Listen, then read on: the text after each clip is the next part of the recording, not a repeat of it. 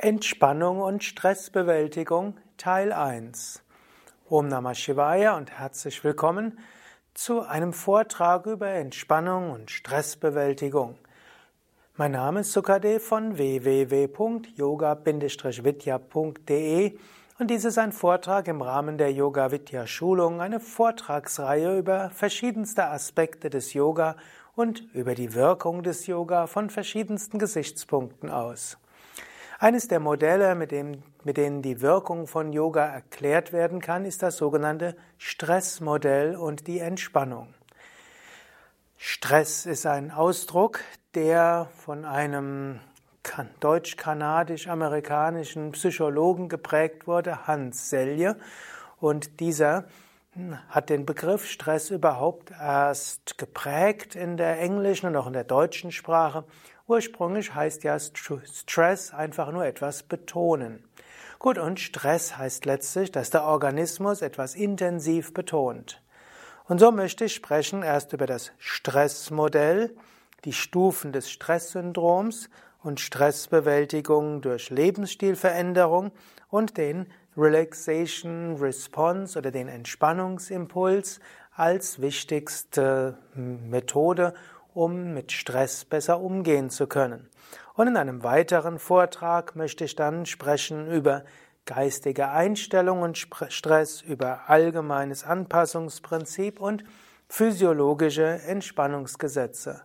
Ich beziehe mich dabei so etwas auf das Yoga Vidya Yoga Lehrerhandbuch, wo diese Dinge stehen.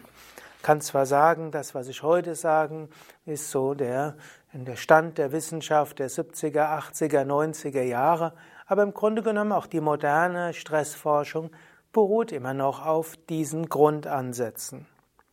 Zunächst das Stressmodell.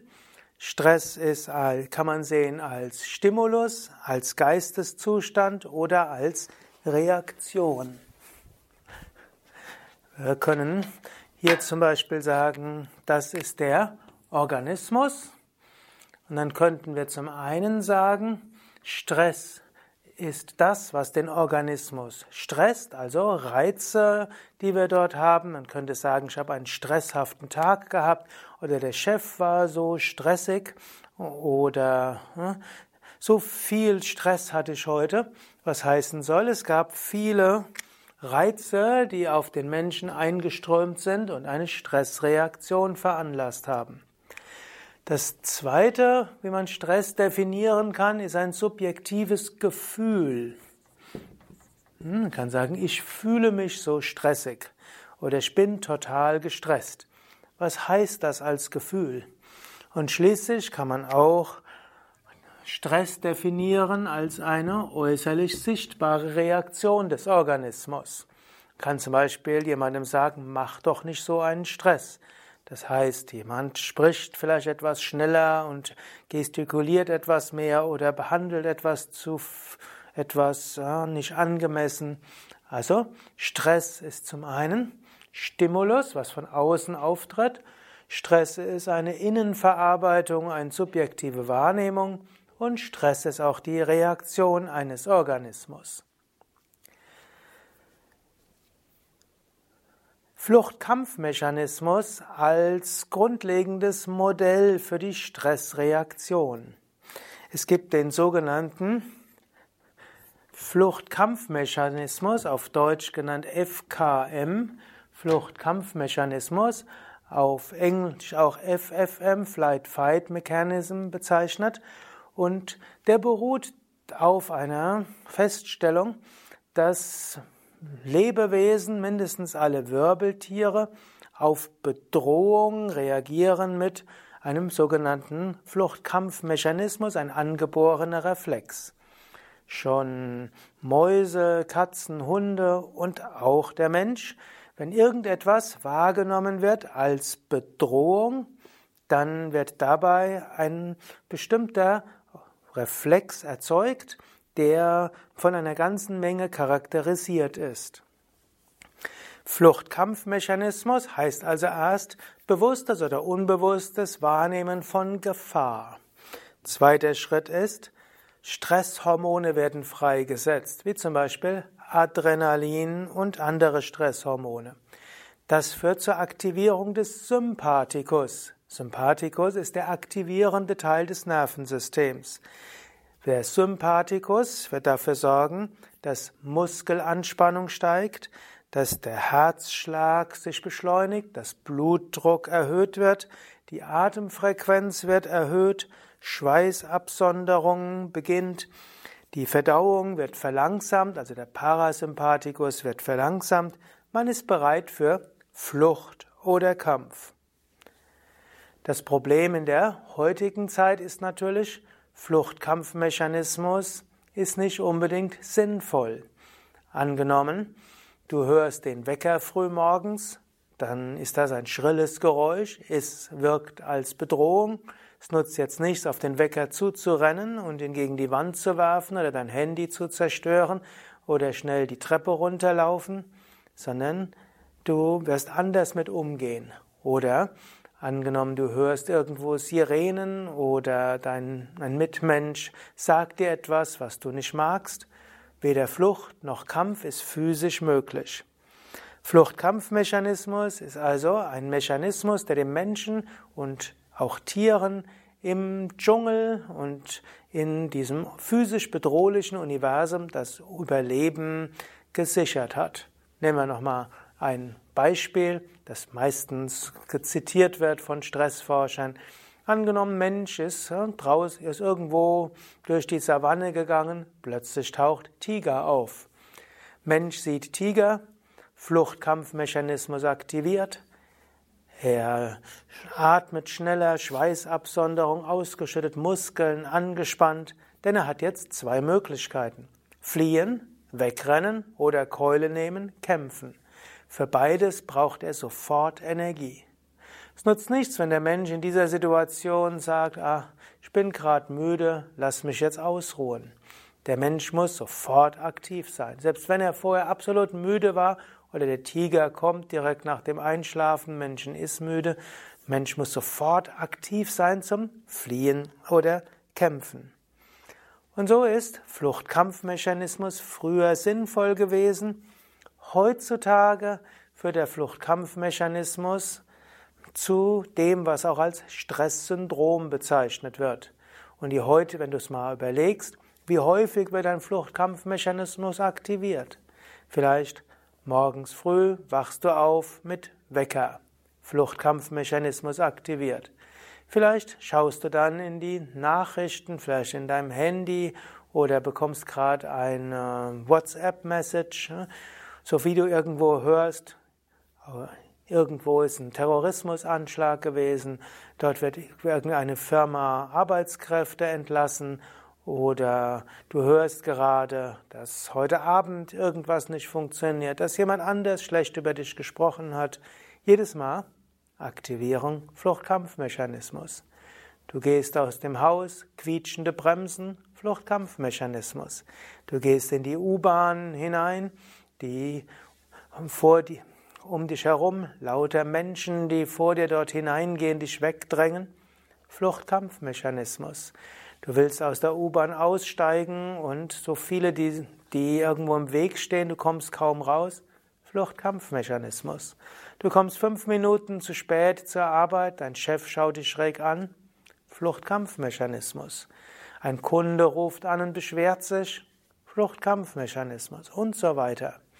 Ich hatte irgendwo mal gelesen, dass Forscher gesagt haben, im durchschnittlichen Leben eines Großstadtmenschen wird pro Tag mehrere hundert Mal der Fluchtkampfmechanismus aktiviert, ohne dass der, dass der Organismus die körperlich zur Verfügung stehende Energie nutzen kann. Daher hm, wichtig zu wissen, was macht man jetzt damit? Heutzutage weiß man, es kommt noch dazu, es gibt nicht nur Fluchtkampfmechanismus selbst, sondern es gibt auch noch eine subjektive Stimmung im Organismus, die dazu führt, dass Bedrohungen noch stärker wahrgenommen werden.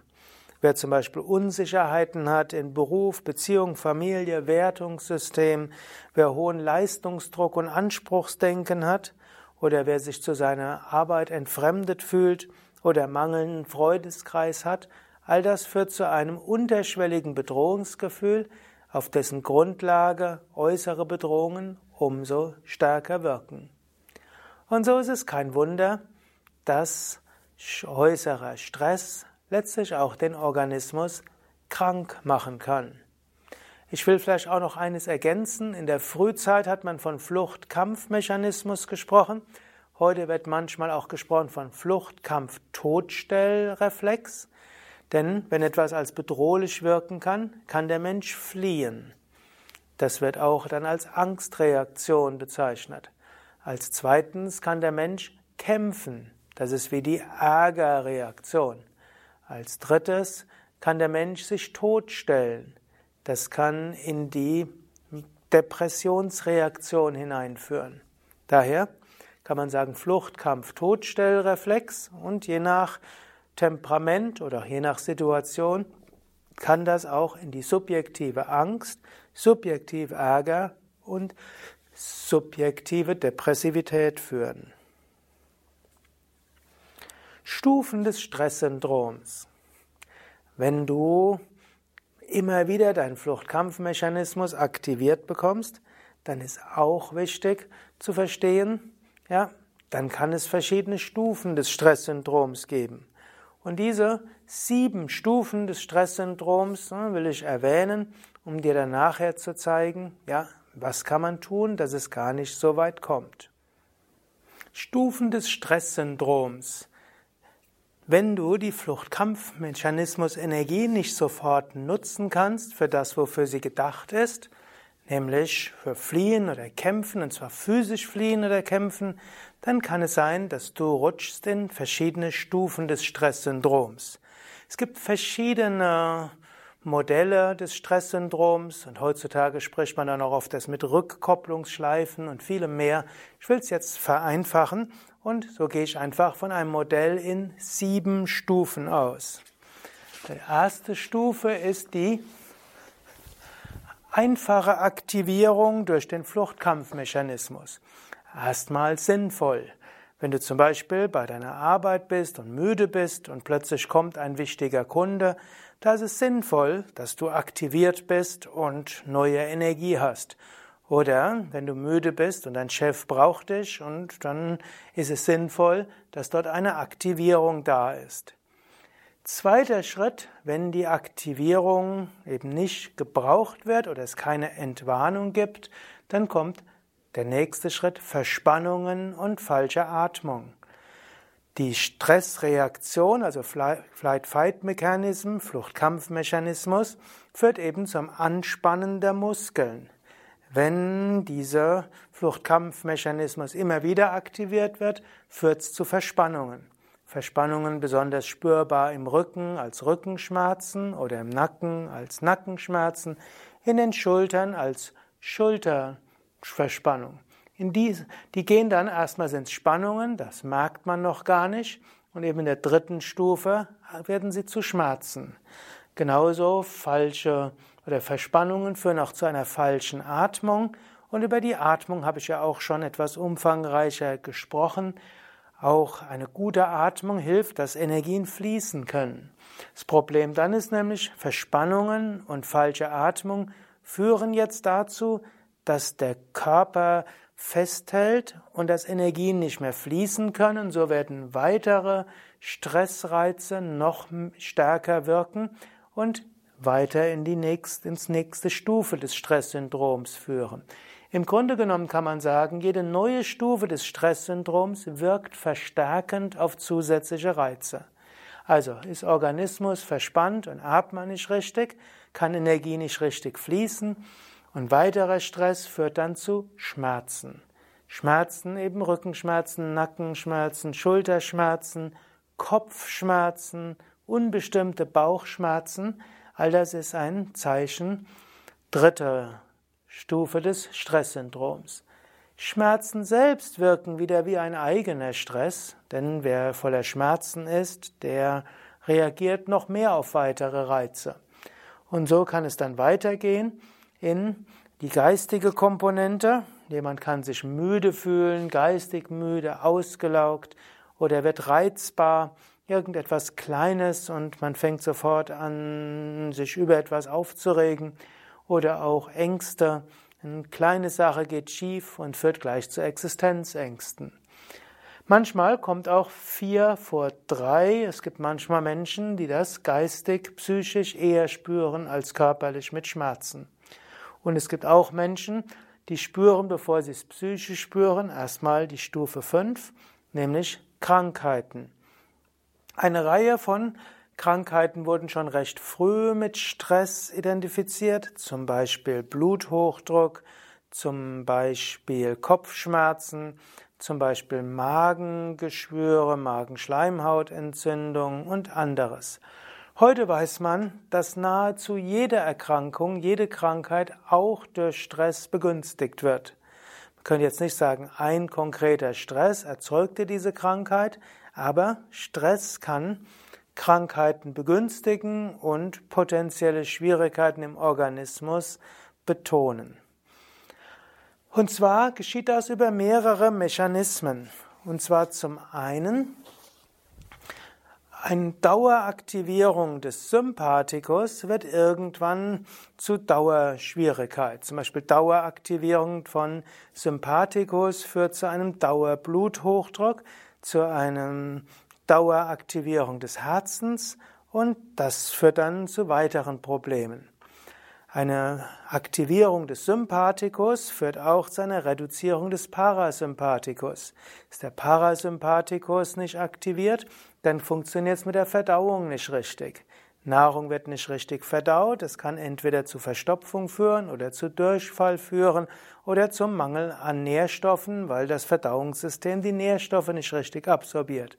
Ayurveda wird noch dazu sagen, dabei entsteht im Prozess der Verdauung entstehen Amas, Stoffwechselprodukte, die für den Organismus nicht förderlich sind.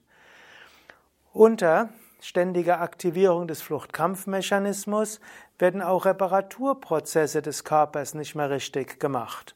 Das heißt, ne, wenn also im akuten Bedrohungszustand, zum Beispiel durch Tiger oder Löwe, das ist jetzt nicht wichtig, dass alte Narben verheilen, das ist jetzt nicht wichtig, dass Krankheitserreger gut bekämpft werden, es ist nicht wichtig, dass Organe besser funktionieren, sondern alle Organe aufs Jetzige fliehen oder kämpfen, Überleben des ganzen Organismus, alle Energie dorthin.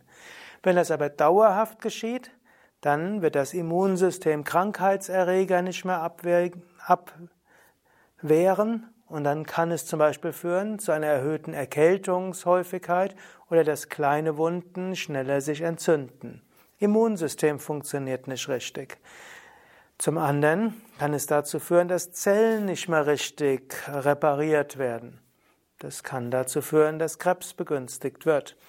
Es kann dazu führen, dass Organe, die ja auch immer wieder in Probleme kommen und immer wieder aus dem Gleichgewicht kommen, nicht repariert werden. Alle möglichen organischen Probleme können entstehen. Es kann sein, dass Entzündungsreaktionen, die begonnen wurden, nicht mehr richtig kontrolliert werden. Folgen können Autoimmun, Autoimmunerkrankungen sein. Es kann sein, dass irgendwelche Probleme in Gelenken nicht geheilt werden. So kann es zu Rheuma, Arthritis, Arthrose und so weiter führen. Es kann sein, dass hm, kleine Entzündungen der Haut aus dem Ruder geraten.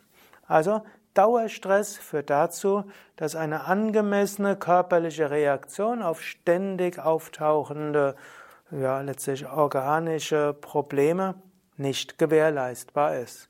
Und so weiß man, dass praktisch jede Krankheit durch Dauerstress schlimmer werden kann. Schließlich kann es zu einem Zusammenbruch kommen. Der Zusammenbruch kann körperlich sein oder psychisch sein.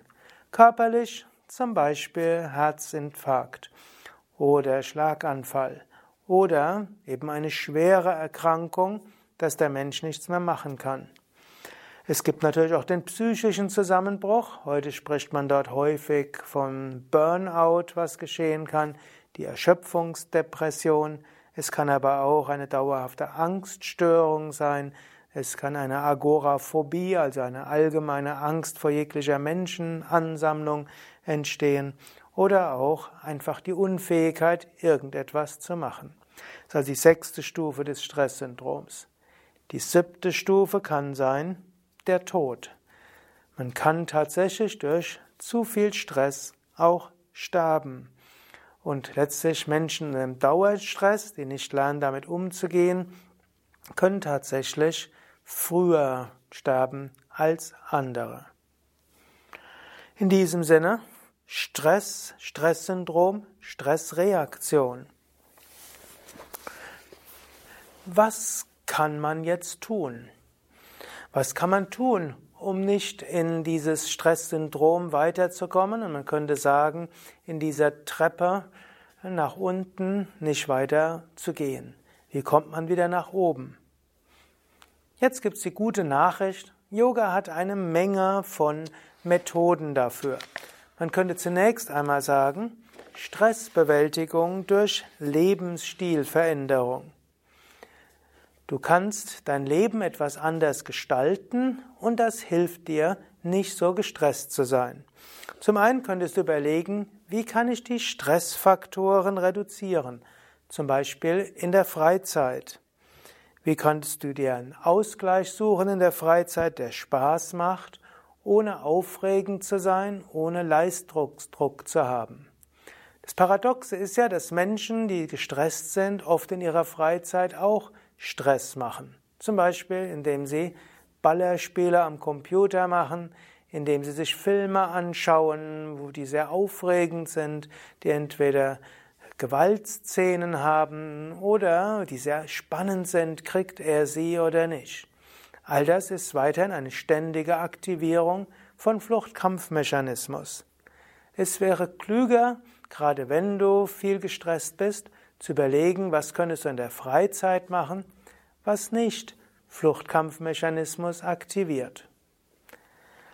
Das Problem ist, oh, Menschen, die gestresst sind, sind oft so müde, dass sie nicht eine entspannende Tätigkeit nachgehen können, ohne dabei noch müder zu werden. Also machen Sie etwas, Sie kennen etwas, wie kriege ich Energie und Wachheit? Fluchtkampfmechanismus. Aber dadurch geht die Spirale weiter nach unten. Du kannst selbst überlegen, was machst du in deiner Freizeit, was überflüssigerweise deinen Fluchtkampfmechanismus weiter aktiviert. Zweiter Tipp wäre Sport und körperliche Bewegung. Fluchtkampfmechanismus ist die Bereitstellung von körperlicher Energie, um zu fliehen und zu kämpfen. Wenn du jeden Tag körperlich dich bewegst, auch etwas Anstrengendes machst, nutzt du die Energie des Fluchtkampfmechanismus dafür, wofür er da ist. Und dann kann Fluchtkampfmechanismus wieder zurückgehen und letztlich kommt Entwarnung. Ich kannte mal jemand, der hat gesagt, immer wenn ihn irgendwas aufgeregt hat, würde er anschließend 20 Mal auf der Stelle hoch und runter hopsen. Das hätte ihm sehr geholfen. Hatte irgendwie vorher äh, irgendeine schwere Erkrankung gehabt und dort hat er sich mit Fluchtkampfmechanismus beschäftigt und hat gesagt, wann immer ich mich über etwas aufrege, springe ich 20 Mal hoch und runter und seitdem ging es ihm besser. Ob du das so weit machst, ist eine Sache, aber jeden Tag körperlich etwas Anstrengendes zu tun, ist gerade für die Menschen wichtig, die starke Belastungen haben, viel gestresst sind und eigentlich keine Zeit haben. Ähnlich könnte man auch sagen, du kannst dir selbst Entwarnung geben. Fluchtkampfmechanismus wird, wird aktiviert. Eigentlich könntest du ihn abbauen durch körperliche Aktivität, fliehen oder kämpfen oder einfach aktiv sein. Aber du könntest auch sagen Entwarnung. Es ist auch eine Gewohnheit, die du machen kannst. Du könntest innerlich, nachdem etwas anstrengend war, könntest du sagen Entwarnung. Oder spiritueller ausgedrückt, du wendest dich an Gott und sagst einfach, dein Wille geschehe, ich vertraue dir. In dem Moment kommt eine Woge von Entspannung und die Stressenergie wird weniger. Nächster Punkt sind Asanas. Asanas, Yoga-Stellungen. Asanas sind eigentlich optimal, um die Stressenergie umzuwandeln. Stressenergie wird ja oft blockiert in den Muskeln, Verspannungen, auch falsche Atemgewohnheiten, das führt auch zu Energieblockaden in den Chakras. Durch Asanas lernst du, die Muskeln zu dehnen, Verspannungen zu lösen. Asanas sind natürlich auch teilweise anstrengend und nutzt also auch einen Teil der Fluchtkampfmechanismus für körperliche Aktivität. Aber gerade Menschen, die besonders gestresst sind, merken, wie viel Energie sie nach einer Yogastunde haben. Und das ist ein gewisser Unterschied zwischen Yogastunde und ins Fitnessstudio gehen. Um Gerätetraining und Cardio zu machen, auch gut, hilft gegen Stress. Nur danach bist du erstmal müde. Aber wenn du eine Yogastunde mitgemacht hast, hast du nicht nur alle Energie ausgegeben, durch Stressenergie, durch körperliche Aktivität, sondern hast sie umgewandelt in positive Energie. Du könntest sogar sagen, toll, dass ich heute so viel Stress hatte und jetzt müde bin. Ich mache jetzt die Yogastunde und all die Stressenergie, die blockiert war, wird dann freigesetzt und dann kommst du ja meistens schwebend und voller Energie, voller Freude, lachend aus der Yogastunde heraus. Im Grunde genommen könnte man sagen, wann immer du besonders gestresst bist, mach am Nachmittag oder Abend Yoga und dann geht's dir wieder gut. Ernährung und Stress. Das Paradoxe ist, Menschen unter Stress neigen dazu, Sachen zu essen, die ihnen zwar kurzfristig Linderung verschaffen, aber langfristig schlecht sind. Stress führt oft dazu, dass Menschen mehr Zucker essen, dass sie Alkohol zu sich nehmen, dass sie rauchen oder dass sie Koffeingetränke zu sich nehmen. Im Grunde genommen könnte man sagen, wenn du schon gestresst bist und dein Organismus belastet ist, dann ist es umso wichtiger, besonders gesund zu leben. Es ist grundsätzlich wichtig, sich gesund zu ernähren, aber gerade unter Stress solltest du darauf achten, dass du keine alkoholische Getränke zu dir nimmst, dass du nicht rauchst, dass du kein Fleisch isst. Wenn du Heißhunger auf Zucker hast, dann pass auf, dass du nicht zu viel Zucker isst. Manchmal ist ein Heißhunger auf Zucker ein Zeichen, dass eben deine angespannten Muskeln und vielleicht auch dein Gehirn mehr Energie brauchen. Und vielleicht kann es dann tatsächlich gut sein, eine halbe Banane zu essen oder auch ein kleines Brötchen mit, Brot, mit Fruchtaufstrich. Dann kommt, steigt der Blutzuckerspiegel. Aber wenn du dann reinen Zucker zu dir nimmst, zum Beispiel in Form von einem Kuchen oder einer Tafel Schokolade, fühlst dich zwar kurzfristig besser, mehr Blutzucker im Organismus, aber der Blutzuckerspiegel geht höher als normal, führt danach wieder zu einem zu einer Reduzierung, der Körper schüttet mehr Insulin aus, mehr Insulin führt dazu, dass Blutzucker stärker nach unten geht, du bist wieder müde, wenn du müde bist, wirst du schneller gereizt bei Stress, der kommt, und dann wirst du wieder mehr essen. Also kein Stress essen mit Zucker und pass auch auf, nicht zu viel Fett-Zucker-Gemische. Also Schokolade ist ja deshalb beliebt, weil das ein äh, Fett-Zucker-Gemisch ist. Also genau diese Dinge sind aber nicht gut. Der Organismus kennt es zwar, wenn er häufig gestresst wird, nimmt er an, du brauchst mehr Kalorien, weil mehr Kampf, mehr Flucht, aber diese Reaktion ist genau die falsche. Genauso auch Koffein. Wenn du müde bist, könntest du sagen, um wieder in die Gänge zu kommen, nehme ich Koffein. Interessanterweise ist Koffein eine hormonähnliche Substanz, die ähnliche Wirkung hat wie Adrenalin. Wenn du hm, also Kaffee trinkst, dann ist wie nochmals zusätzlich den Fluchtkampfmechanismus zu aktivieren. Kann auch mal sinnvoll sein, aber zu viel Kaffee ist auch nicht gut gegen Stress. In diesem Sinne könntest du sagen, ein Ingwer-Zitronentee belebt auch, aber eben nicht Fluchtkampfmechanismus aktivierend. Kräutertees können zur Entspannung verhelfen. Dazu brauchst du keinen Alkohol. Vollwertkost mit Vollkorngetreiden, Hülsenfrüchten, Salat, Gemüse und Obst geben dir alle Energie, die du brauchst. Und sie erhöhen auch deine Stressresistenz, weil dein Organismus gesünder ist. Verzichte auch auf häufiges Stressessen, also häufiges Naschen. Nimm dir Zeit, um das Essen zu genießen. Ergonomische Arbeitsplatzgestaltung. Das ist etwas, wo heute sehr viel Wert drauf gelegt wird in den Unternehmen, insbesondere größeren Unternehmen. Tatsächlich können viele Verspannungen entstehen, wenn der Bildschirm zu hoch oder zu niedrig ist, zu nah oder zu weit ist, wenn der Lichteinfall von außen nicht richtig ist. Es hilft, wenn du einen Arbeitsplatz so hast, dass er dir menschgemäß ist, dass du auch öfters mal aufstehst und so weiter. Wenn du viel gestresst bist, schaue auch, ob dein Arbeitsplatz ergonomisch gestaltet ist. Freundeskreis pflegen, auch das gilt als etwas Hilfreiches. Menschen, die andere Menschen haben, mit denen sie sprechen können, leiden nicht so sehr unter Stress wie Menschen, die vereinsamt sind. Du kannst jetzt nochmals kurz nachdenken, welche dieser Faktoren könntest du vielleicht umsetzen?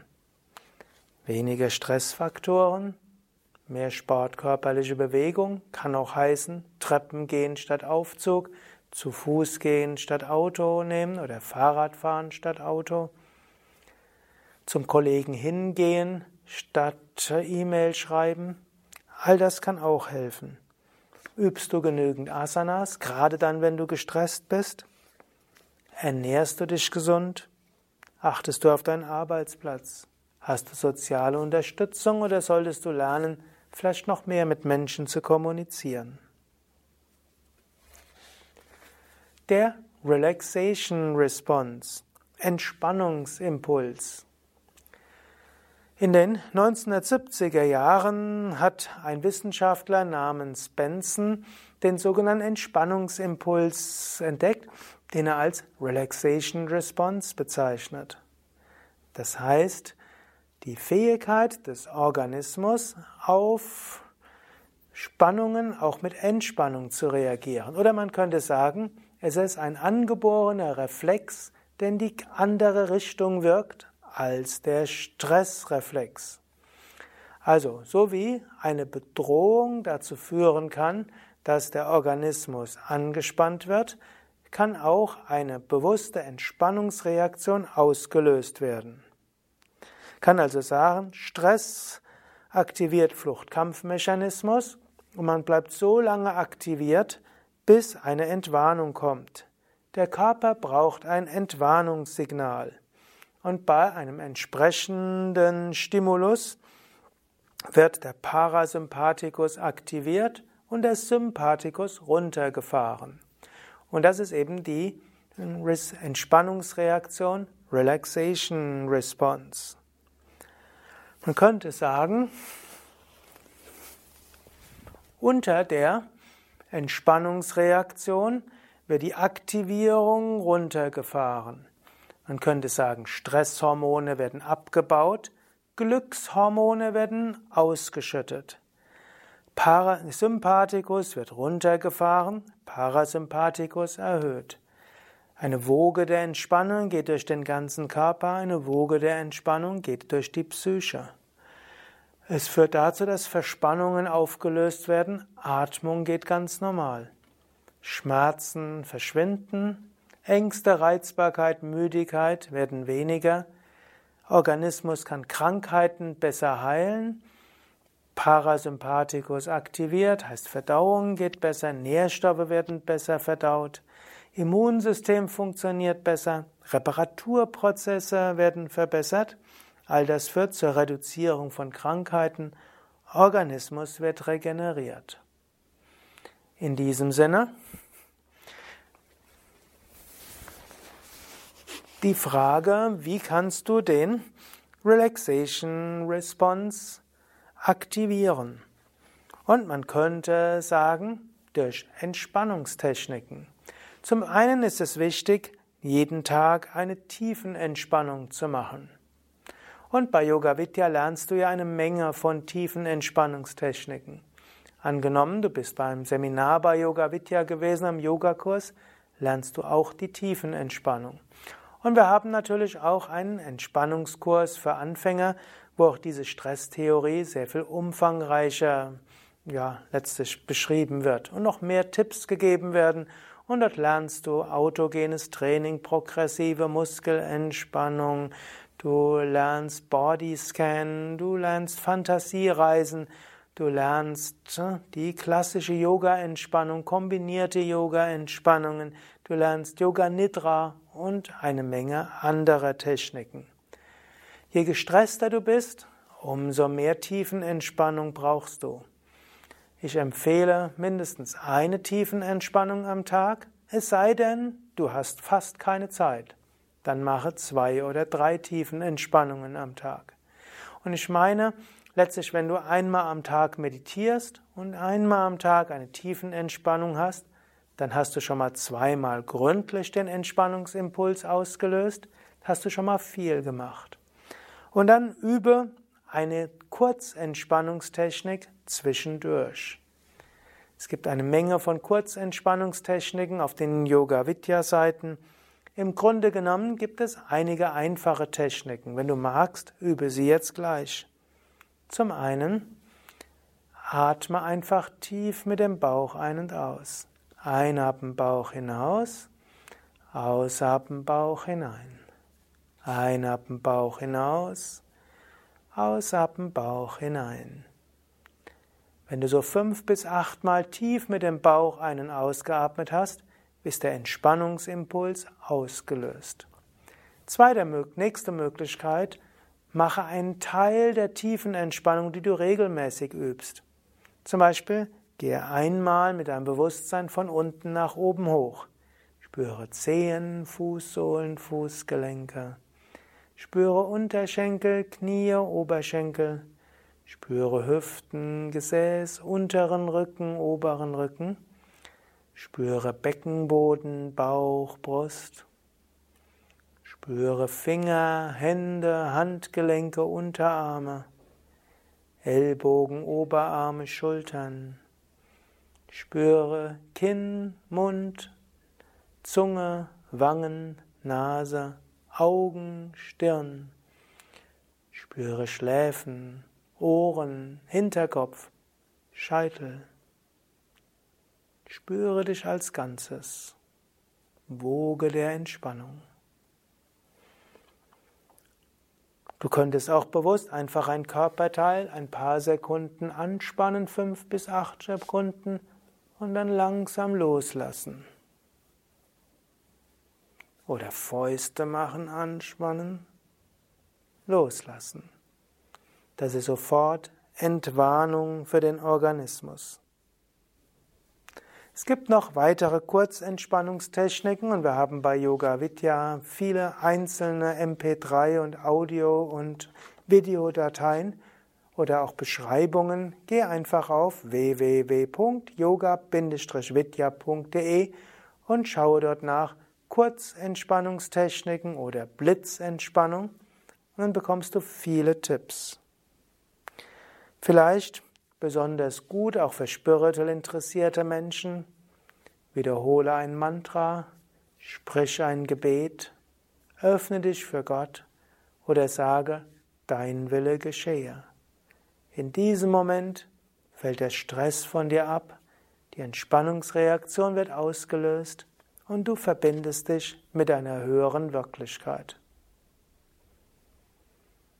Welche dieser Kurzentspannungstechniken benutzt du? Welche willst du benutzen? Ja, soweit für heute. Vielleicht noch ein paar Anmerkungen. Es gibt noch sehr viel umfangreichere Vorträge zu dem Thema, auch im Rahmen des Entspannungskurses für Anfänger. Das ist ein mehrwöchiger Kurs, wo auch sehr umfangreiche Vorträge sind. Und auf dem Yoga Vidya Vortragskanal findest du auch diese Vorträge ausführlicher. Du könntest also auch nachschauen nach Stressmodell, Stresspsychologie, Stresssyndrom, Fluchtkampfmechanismus, Relaxation Response, Kurzentspannungstechniken, Tiefenentspannungstechniken und so weiter. Und so findest du zum Thema noch sehr viel mehr. Ich werde in diesem Kontext der Yoga Vidya Schulung beim nächsten Mal sprechen über geistige Einstellung und Stress, allgemeines Anpassungsprinzip und die physiologischen Entspannungsgesetze und auch nochmals sprechen über die verschiedenen tiefen Entspannungen, die es gibt und die du bei Yoga Vidya lernen kannst. Mein Name Sukadev, hinter der Kamera Nanda. Ich möchte auch noch erwähnen, dass es Entspannungskursleiterausbildungen bei Yoga Vidya gibt, wo du auch über diese Themen mehr lernst und auch lernst, anderen zu helfen, mit Verspannungen und Stress besser umzugehen. Alle Informationen auf www.yoga-vidya.de